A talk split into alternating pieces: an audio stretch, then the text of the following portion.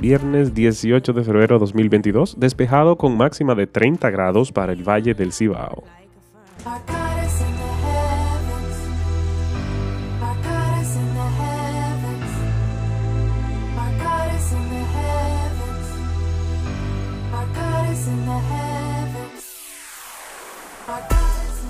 Las autoridades sanitarias de Malawi, en África, han declarado un brote de poliomielitis después de que se detectara un caso de un niño pequeño en la capital Linlowe, el primer caso de poliovirus esporádico en África en más de cinco años.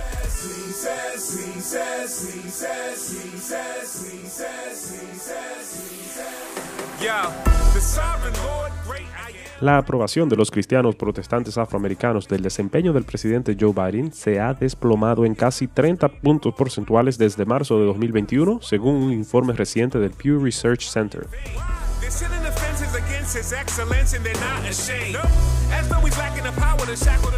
Las ventas de vehículos de nuevas energías en China cayeron un 18% mes a mes en enero después de que el país recortara los subsidios en un 30%. Más bueno que con subsidio. La policía canadiense está lista para desalojar el viernes, eh, hoy mismo, a cientos de camioneros de Ottawa que organizaron una protesta de tres semanas contra las restricciones pandémicas que paralizaron la capital y llevaron al primer ministro a asumir poderes de emergencia por primera vez en más de 50 años. A Elon Musk se le ocurrió la brillante idea de comparar a Trudeau con Hitler. Ya tú sabes cómo se puso Twitter. Hasta tuvo que borrarlo.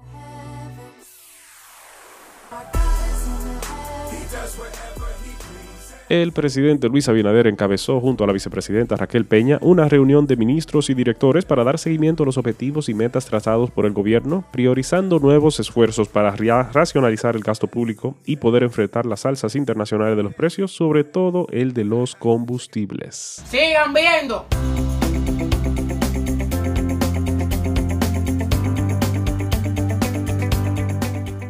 ¿Cómo podemos ver a Dios y sus atributos a través de la naturaleza? Romanos 1 habla claramente de esta revelación universal que Dios hace al mundo y se sugiere en otros lugares tales como el Salmo que nos dice, los cielos proclaman la gloria de Dios y el firmamento despliega la destreza de sus manos.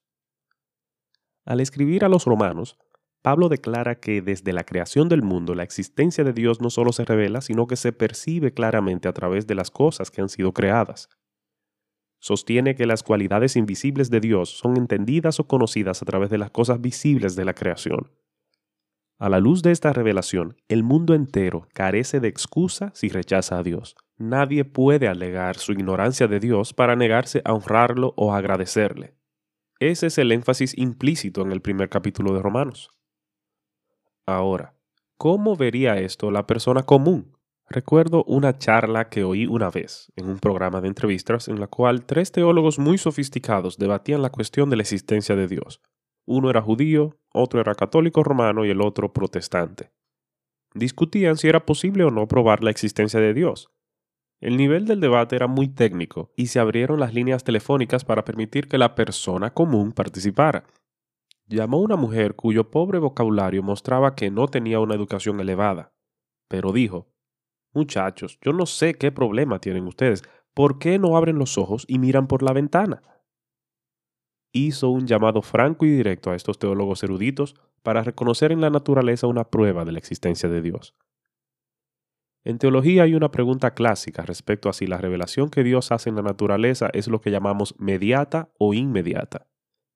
En este sentido, dichos términos no se refieren al tiempo, sino a la pregunta de si Dios se nos revela directamente a usted y a mí, o se da a conocer a través de una persona o cosa intermedia. Por ejemplo, cuando vemos un reloj, eso nos sugiere que lo hizo un relojero. Dicho reloj es un ejemplo de revelación mediata. No necesitamos tener un doctorado para reconocer que un reloj no se creó a sí mismo. Fue producido por alguien, de un modo inteligente, con alguna clase de diseño.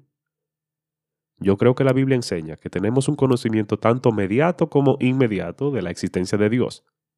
De lo que Pablo habla en Romanos 1 es lo que llamaríamos mediato. Conocemos a Dios a través de las cosas que han sido hechas. Esto requiere de cierta reflexión. Veo algo que tiene orden, armonía y organización, por lo que debo razonar que existe alguna causa. y asigno la causa de todo cuanto existe al gran autor de la creación, creo que la persona común haría la conexión de esa manera.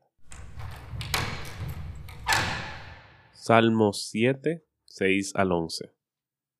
Levántate, Señor, en tu ira, enfréntate al furor de mis enemigos. Despierta, oh Dios, e imparte justicia. Que en torno tuyo se reúnan los pueblos, reina sobre ellos desde lo alto. El Señor juzgará a los pueblos. Júzgame, Señor, conforme a mi justicia. Págame conforme a mi inocencia. Dios justo, que examinas mente y corazón, acaba con la maldad de los malvados y mantén firme al que es justo. Mi escudo está en Dios, que salva a los de corazón recto. Dios es un juez justo, un Dios que todo tiempo manifiesta su enojo. David no era culpable de lo que se le acusaba, como vemos en el verso 8. Él quiere que Dios, desde lo alto, corrija las cosas, verso 7. Él correctamente deja en manos de Dios la retribución, quien es el único que tiene la sabiduría para determinar lo que las personas merecen, así como el poder y la voluntad de impartir justicia. Lo mismo deberíamos hacer nosotros.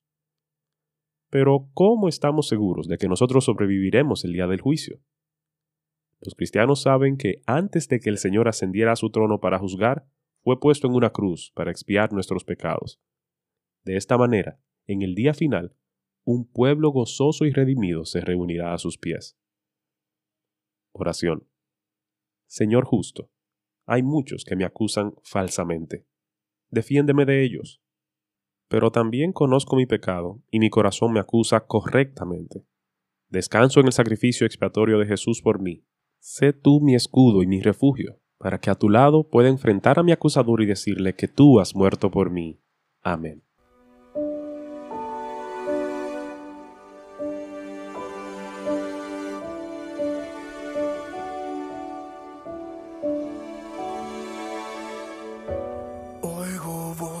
Que me quieren hundir en oscuridad y desesperación.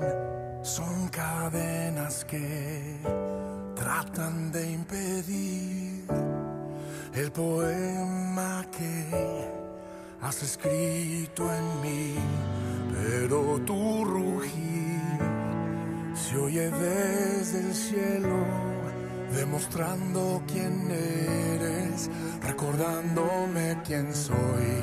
Mi seguridad vuelve a respirar para declarar, no moriré,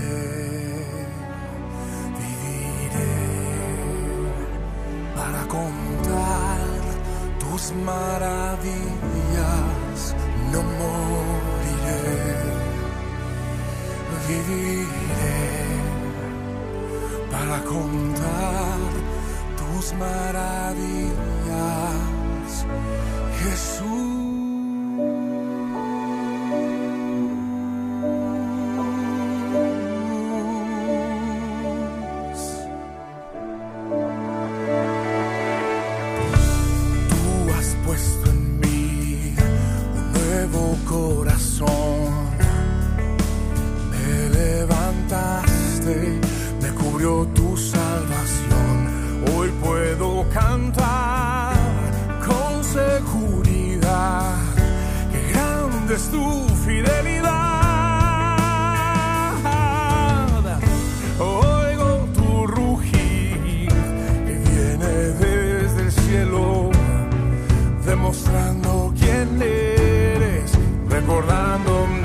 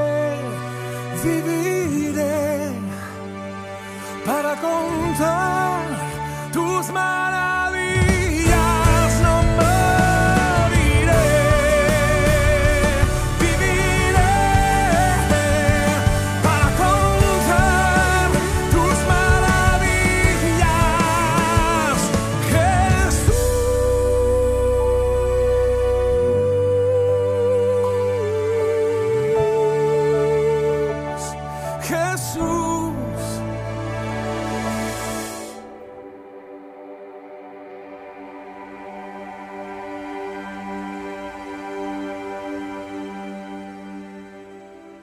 El mundo es de mi Dios, escucho alegre son, del ruiseñor que a su Señor eleva su canción. El mundo es de mi Dios y en todo alrededor, las flores mil, con voz sutil, declaran fiel su amor.